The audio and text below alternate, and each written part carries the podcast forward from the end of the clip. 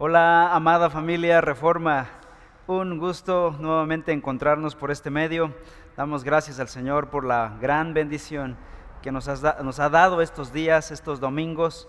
A pesar de la situación en la que nos encontramos, tengamos la oportunidad de estar en contacto unos con otros y hacer posible que la palabra del Señor no sea frenada, sino que pueda llegar hasta cada uno de sus hogares. Esa es mi petición al Señor, mi oración, que este simplemente no sea un, ah, un tiempo perdido, sino que sea un tiempo de mucha edificación, que la palabra llegue a cada uno de ustedes. Hemos eh, titulado a nuestro estudio de Jonás en lo profundo y hemos dicho que eh, este título básicamente tiene que ver con que Jonás fue en lo profundo de la situación en la que se encontraba, en que pudo conocer a Dios realmente como Dios es. Experimentó la misericordia y la gracia de Dios en lo profundo del mar y en lo profundo de este gran pez. Y en lo profundo del libro también. El tema principal, el personaje central es Dios, su carácter justo, misericordioso y lleno de gracia.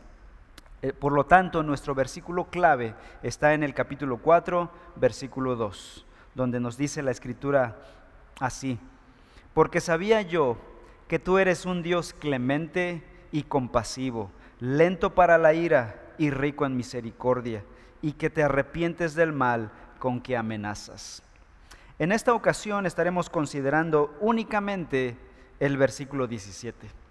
Creo que esto es de felicidad para muchos. Solamente estaremos considerando un versículo, no nos tardaremos eh, demasiado.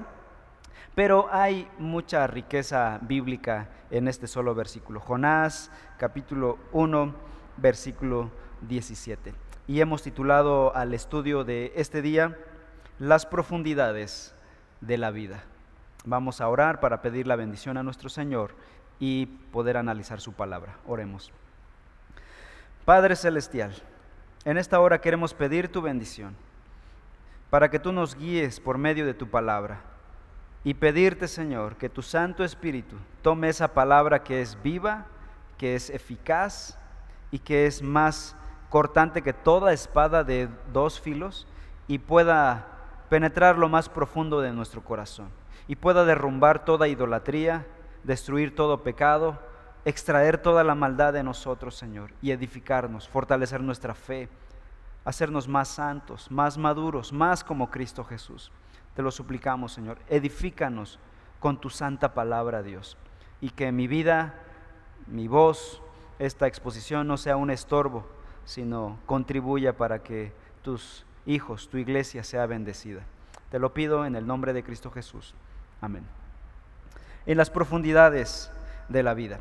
La semana pasada dejamos a Jonás en el vientre de un gran pez en lo profundo del mar. Ya pasaron ocho días, espero que Jonás siga vivo después de ocho días en la profundidad del mar. Y Jonás realmente viene huyendo de la presencia de Dios. Él es detenido por Dios en medio del mar antes de que él consuma su plan rebelde y Dios lo frena por medio de una tormenta marítima. Aparte, ha sido descubierto ya por los marineros de este barco como responsable de haber hecho enojar a Dios por lo que ha sido lanzado al mar.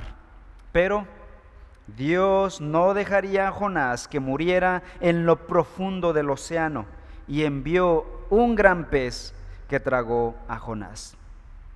Un profesor ateo le preguntó a su alumno cristiano, ¿tú crees en la Biblia? A lo que el, el chico cristiano contestó, sí. ¿Crees que de veras Jonás haya estado tres días en el vientre de un pez? El joven contestó, sí. ¿Cómo fue posible eso?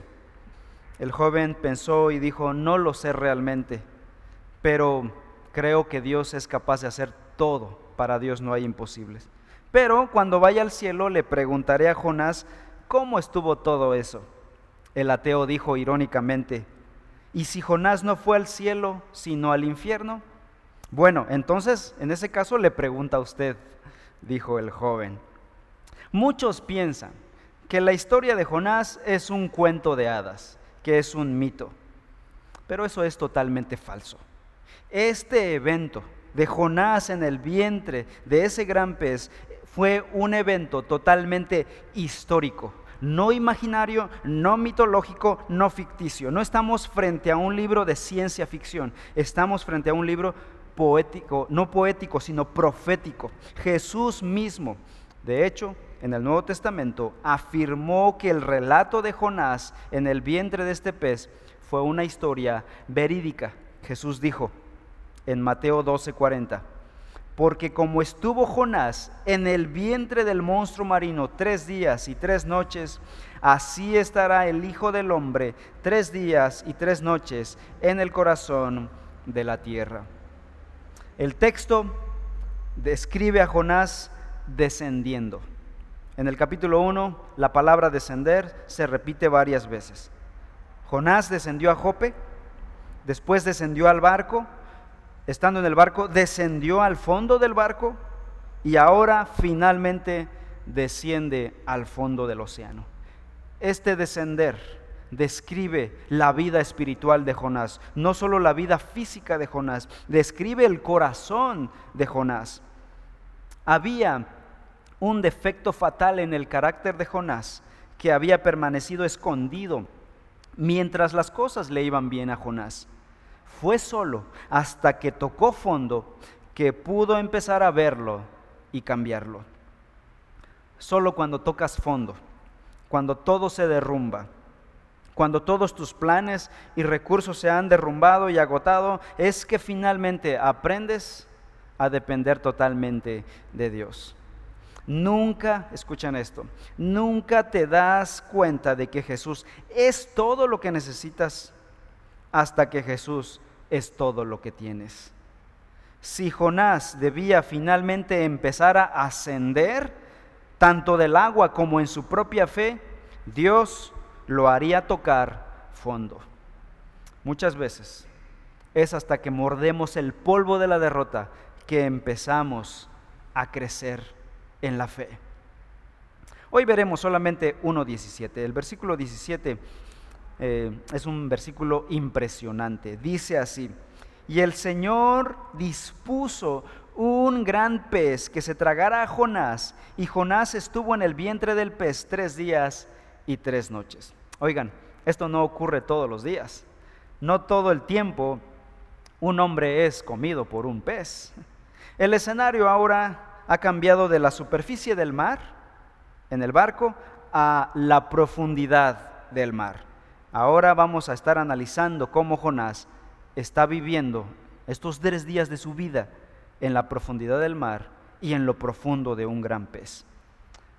Pasa de la gran tormenta a un evento terrorífico que sucede debajo de las aguas. Jonás es tragado por un gran pez, preparado especialmente para esto y pasará los siguientes tres días y tres noches dentro del vientre de este pez. ¿Cómo habrán sido, me pregunto yo, esos tres días para Jonás dentro del pez? ¿Habrá estado consciente o desmayado? Bueno, una miradita al capítulo 2 que analizaremos la próxima semana contiene la oración de Jonás. Y vemos que este capítulo revela el estado mental en el que se encontraba Jonás. La Biblia menciona que estaba aterrado y muy angustiado. Dice, por ejemplo, el capítulo 2, versículo 2, en mi angustia clamé al Señor. ¿Se dan cuenta de la angustia? En mi angustia. Versículo 3, pues me habías echado a lo profundo, en el corazón de los mares. Ahora saltamos al versículo 5. Me rodearon las aguas hasta el alma. El gran abismo me envolvió. Las algas se enredaron a mi cabeza. Esta es una descripción de lo que está experimentando Jonás en lo profundo. Versículo 6. Descendí hasta las raíces de los montes. La tierra con sus cerrojos me ponía cerco para siempre. Vemos que Jonás está aterrado, está angustiado, atemorizado, pero consciente lúcido. No es que Jonás esté desmayado o en éxtasis. Jonás está totalmente consciente, está en sus cinco sentidos. También notamos en el mismo capítulo que había una especie de tensión entre su raciocinio y su fe. Versículo 7, por ejemplo, Jonás capítulo 2, versículo 7 dice, cuando en mí desfallecía mi alma, del Señor me acordé y mi oración llegó hasta ti. Vean lo que dice el versículo 4. Entonces dije, he sido expulsado de delante de tus ojos. Sin embargo, volveré a mirar hacia tu santo templo. Esta tensión que había en el interior de Jonás. Por un lado, sus sentidos naturales le decían, Jonás, vas a morir, de esta no te libras. Pero por otro lado, su fe le decía, vas a vivir, Jonás, confía en Dios, Él te salvará. Y está esta tensión entre su raciocinio y su fe. Luego, finalmente, en los versículos 8 y 9, Jonás confiesa su desobediencia a Dios y hace votos de obedecer al Señor. Y al final, el clímax de esta historia, Jonás clama, la salvación es del Señor. Y cuando llegó a este punto cúspide, inmediatamente Dios le ordenó al pez que vomitara a Jonás en tierra, según el versículo 10. Pero analicemos el versículo 17. Dice así, la primera parte del versículo 17. Y el Señor dispuso un gran pez que se tragara a Jonás. Dios dispuso, Dios preparó un gran pez. Y es que en el libro de Jonás vemos esto una y otra vez. Dios preparó varias cosas para llevar a cabo sus planes a través de toda esta historia corta de cuatro capítulos. En cuatro capítulos, cuatro cosas que Dios preparó para llevar a cabo sus planes. En primer lugar, preparó un pez, 1.17. En segundo lugar, preparó una planta, en el capítulo 4, versículo 6. Preparó un gusano, en 4.7. Y preparó un viento recio en 4.8. ¿Quién preparó todas estas cosas? Dios. Esto nos muestra que Dios tiene control sobre todas las criaturas del planeta y que Él puede hacer que cualquiera de ellos sirva a sus propósitos. Dios ha ordenado todas las cosas y todas las circunstancias de la vida para su propia gloria. Regresando al pez. En pocas palabras, este gran pez estaba siguiendo simplemente las órdenes de su Dios, de su Creador. Algunos maestros de la Biblia piensan que este gran pez fue creado solamente para este momento. Para cumplir este propósito específico de tragar a Jonás, fue creado con estas características especiales para poder cuidar a Jonás en su vientre y después dejó de existir. Sin embargo, el versículo 17 dice que Dios preparó a este pez. La palabra preparar no significa crear, sino determinar o disponer. La idea es que Dios escogió un pez de los que ya existían en el mar para que se tragara a Jonás. Una vez elegido el pez, hubieron indicaciones específicas para este gran pez. La indicación para el gran pez era, quiero que estés cerca del barco, esperando a que Jonás sea echado por, al mar por los marineros y no permitas que se ahogue. Antes de que se ahogue, te lo tragas. Estas son las instrucciones específicas para esta gran criatura marina. Justo cuando los marineros echaron a, Jonás por la borda, el pecesote estaba aleteando alrededor, listo y deseoso de echarse un bocado de humano por primera vez en su vida. ¿Coincidencia? No. Providencia. Dios orquesta todas las cosas para llevar a cabo sus planes santos, sabios y perfectos. Sus planes son más altos que los nuestros, sus, sus, pensamientos son mayores que los nuestros. Dice el versículo 17, Dios dispuso, Dios preparó, Dios preordenó todas las cosas de manera detallada. ¿Cómo era este pez? La escritura le pone un adjetivo, y dice que era un gran pez.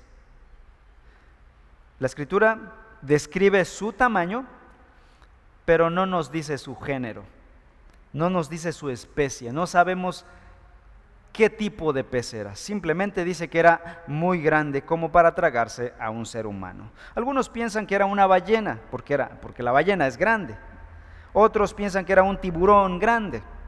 Pero realmente la Biblia no nos dice qué tipo de pez era.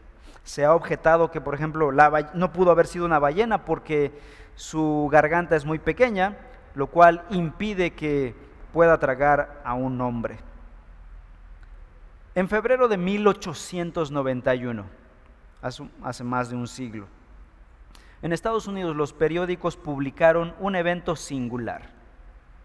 Un barco llamado la Estrella del Este estaba cerca de las Islas Malvinas en Sudamérica cuando a lo lejos avistaron una ballena cachalote. Se lanzaron dos botes largos e iniciaron la caza. Uno de los botes largos logró escapar, pero el otro fue golpeado por la nariz del animal y volcó. Cuando finalmente pudieron pescar a la gran ballena cachalote, un hombre se había ahogado y el otro había desaparecido sin encontrar su cuerpo. Suponían que se había ahogado. En la noche, después de haber cazado a esta gran ballena, Pasaron toda la noche eh, destazando al gran pez.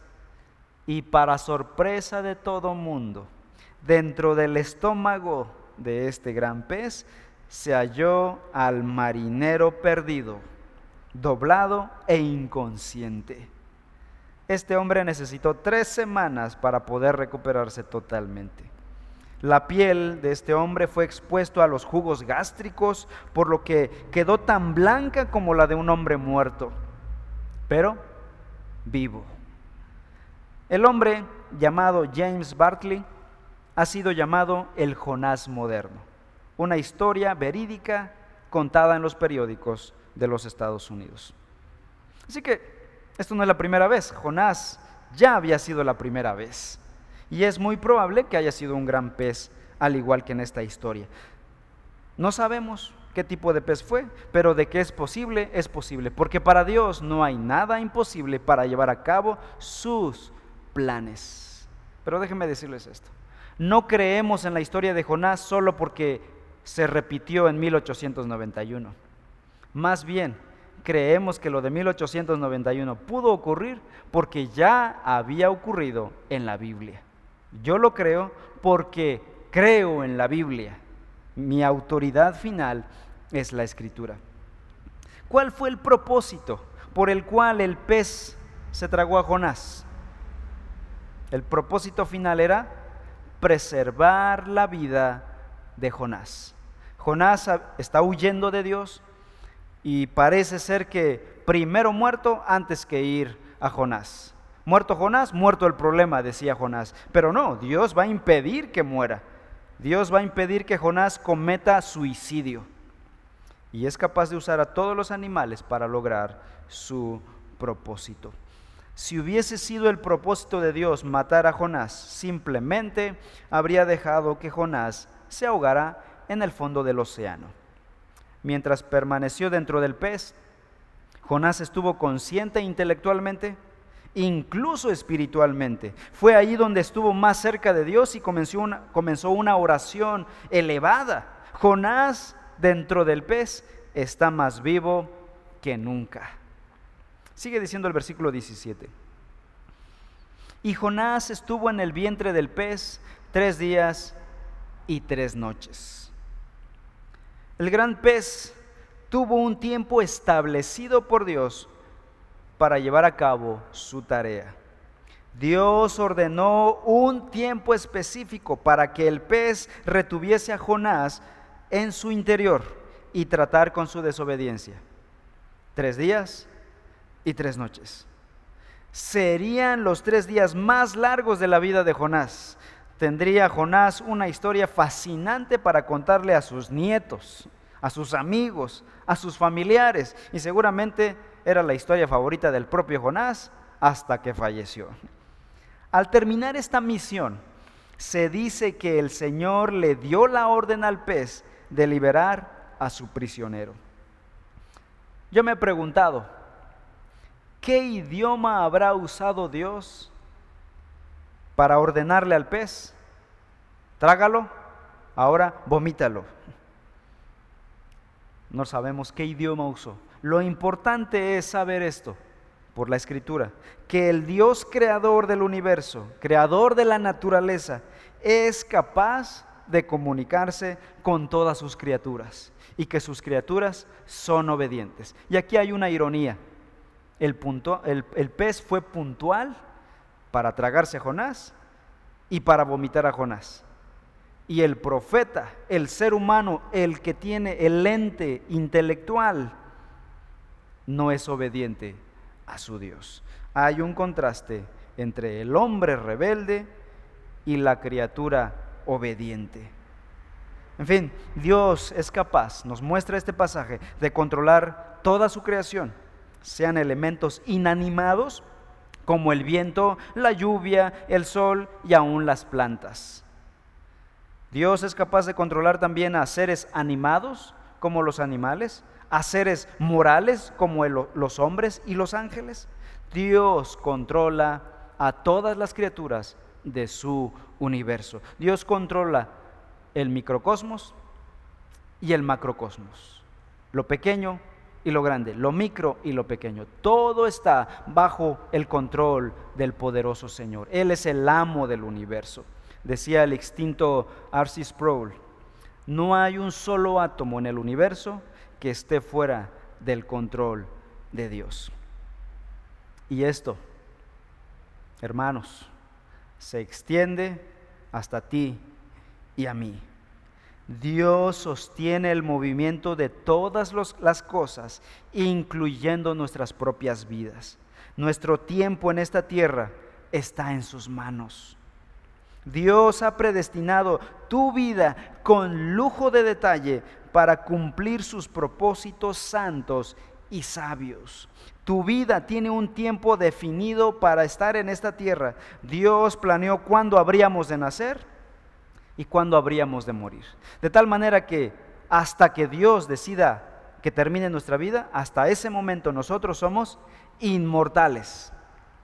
Hasta el momento en que Dios lo diga.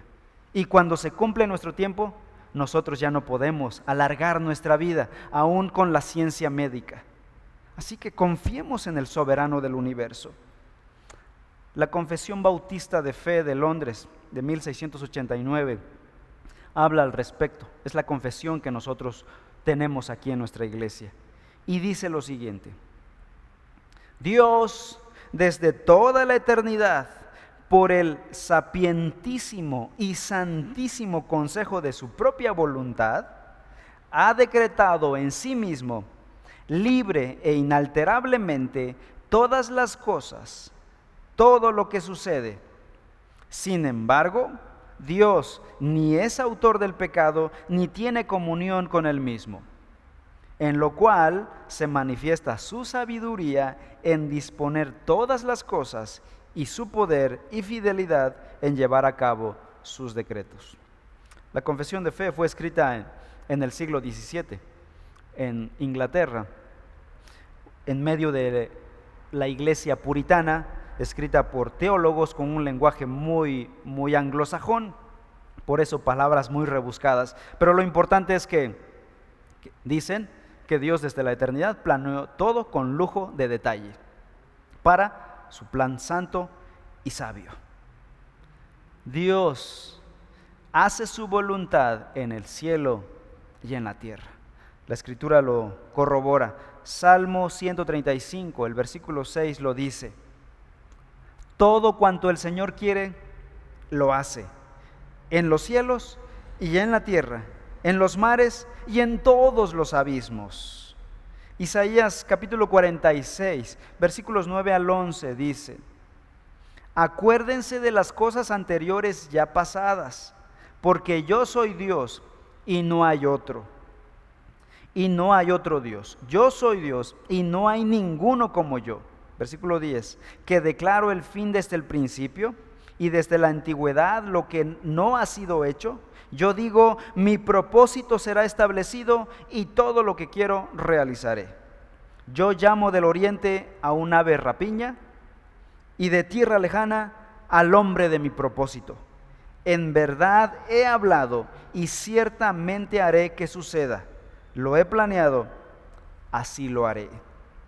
Dios, según estos pasajes, es el gobernador soberano del universo. Nada hay en el universo que suceda por casualidad ni contingencia. Gobierna sobre todas las cosas, sobre todos los eventos, pequeños y grandes.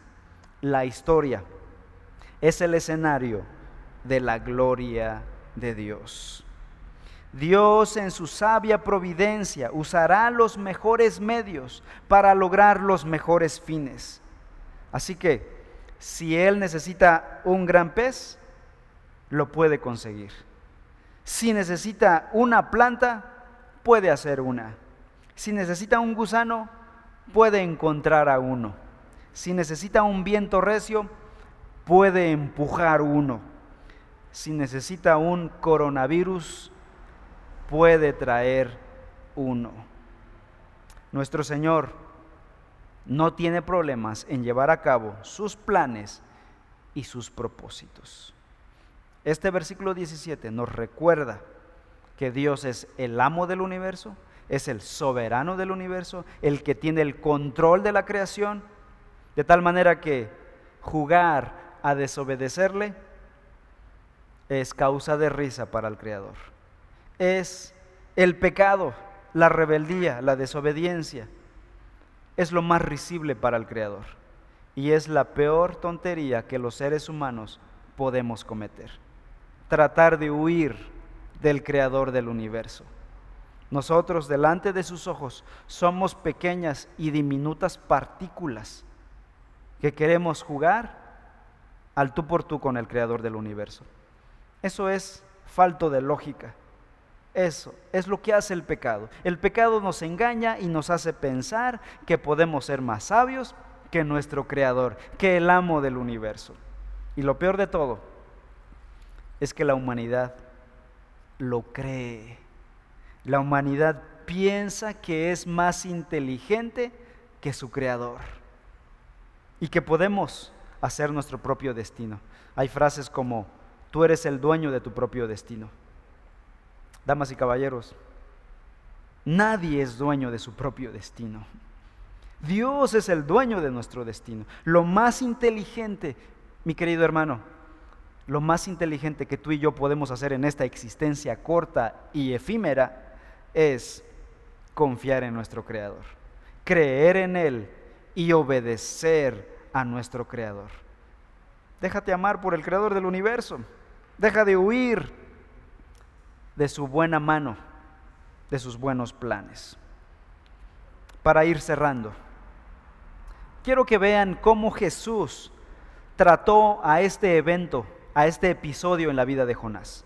En el Nuevo Testamento, en el capítulo 12 de Mateo, Mateo 12, versículo 40, el Señor Jesús dijo lo siguiente.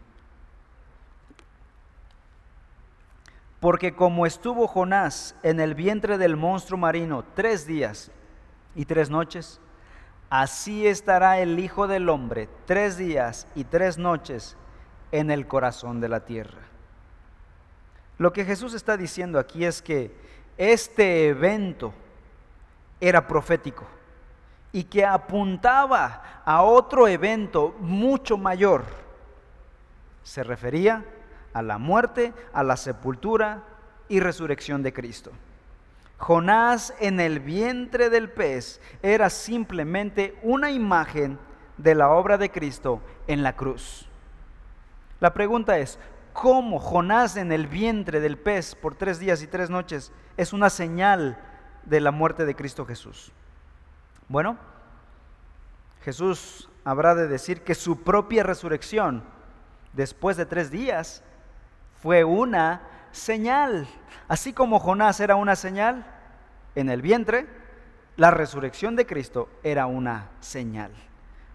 Voy a buscar y, leer el Evangelio de Juan, capítulo 20.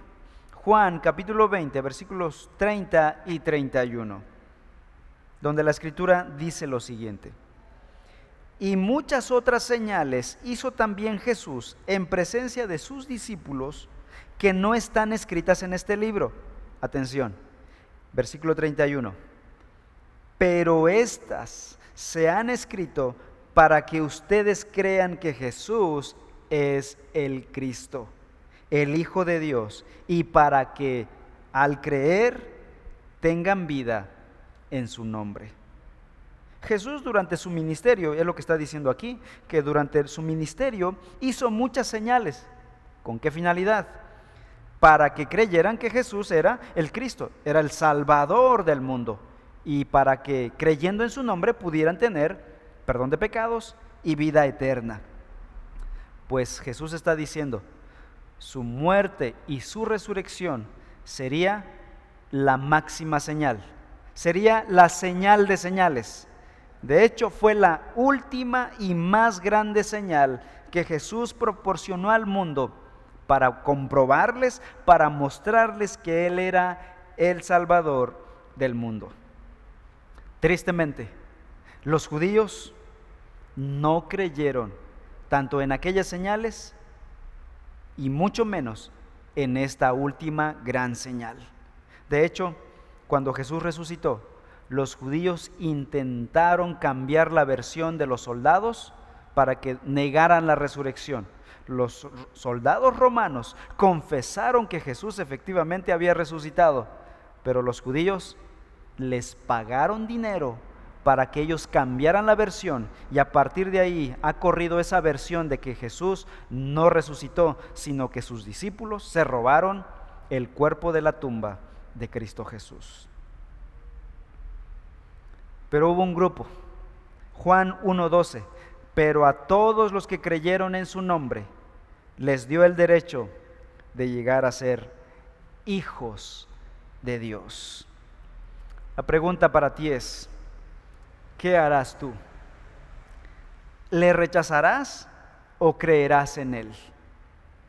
Yo te ruego en esta tarde, abandona tu pecado y cree en Cristo Jesús. Deja las dudas y la filosofía de este mundo y ven a Cristo Jesús. Cree la palabra, cree en el Evangelio, arrepiéntete de tus pecados y cree en el Señor. Él es uno mucho mejor que Jonás. Vamos a orar. Padre Celestial, en esta hora venimos delante de ti para suplicarte que alimentes nuestra fe con tu palabra y para suplicarte que traigas a muchos a la fe.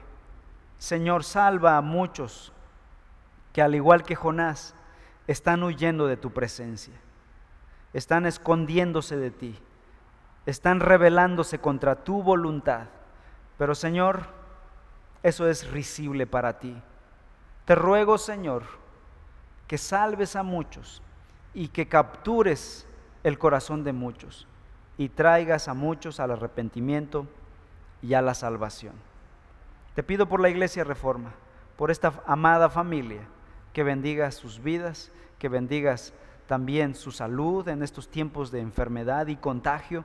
Protege a tu pueblo, Señor. Pero sobre todo, Señor, quiero pedirte que edifiques nuestra fe en tu palabra. Te lo pido en el nombre glorioso de nuestro Señor Jesucristo. Amén. Que Dios les bendiga, mis amados hermanos.